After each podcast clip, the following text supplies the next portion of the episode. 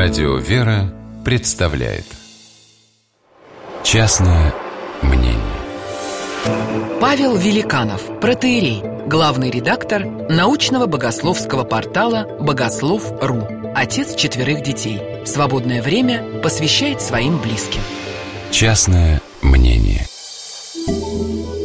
Молодой сержант тоскливо смотрел, как за окном милицейского уазика проплывают вдалеке невысокие горы. Осень в Кисловодске – чудесная пора. Все склоны расцвечены ярко-красными, бордовыми, желтыми пятнами, перемежающиеся глубокими тенями хвойников.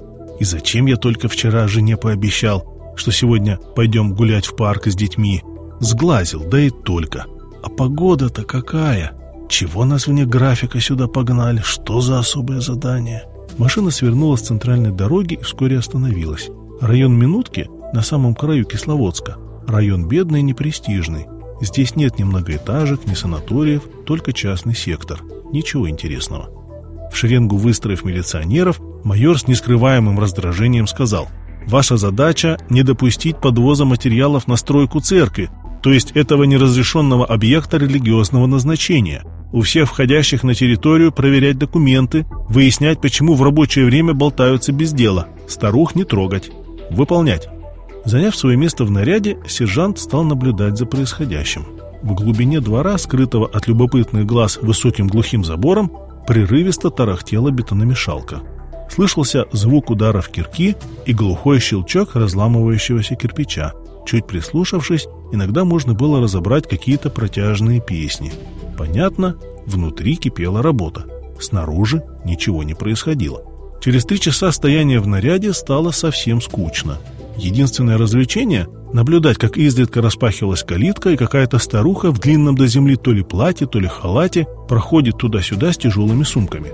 Вдруг, выйдя из калитки, она прямиком направилась к сержанту. «Сынок, на, возьми, покушай, свежий, только напекли, с капусткой».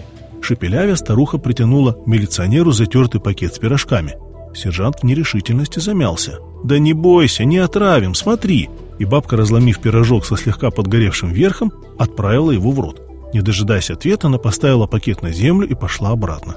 Отойдя чуть поодаль и дожевывая третий пирожок, сержант краем глаза заметил, что над забором стали появляться какие-то фигуры.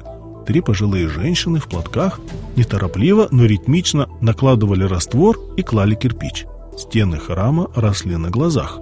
Только на обратном пути из расспросов майора он поймет, что строительство нового храма для советского государства – дело неслыханное, что несмотря на ежедневные милицейские кордоны, откуда-то стройматериалы у них все равно берутся, что среди строителей нет ни одного профессионала, одни женщины да инвалиды.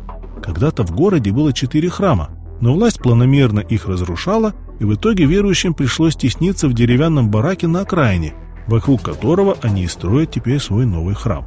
Вернувшись в отделение, не заметить перемен было невозможно.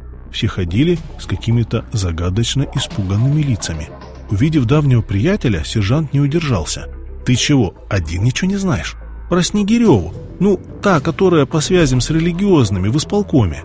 Которая неделю назад перед всеми поклялась, что храм построят только через ее труп. Так вот, сегодня она померла дома. Говорят, сердце кто-то этим церковникам явно помогает. Откуда стройматериалы-то берутся?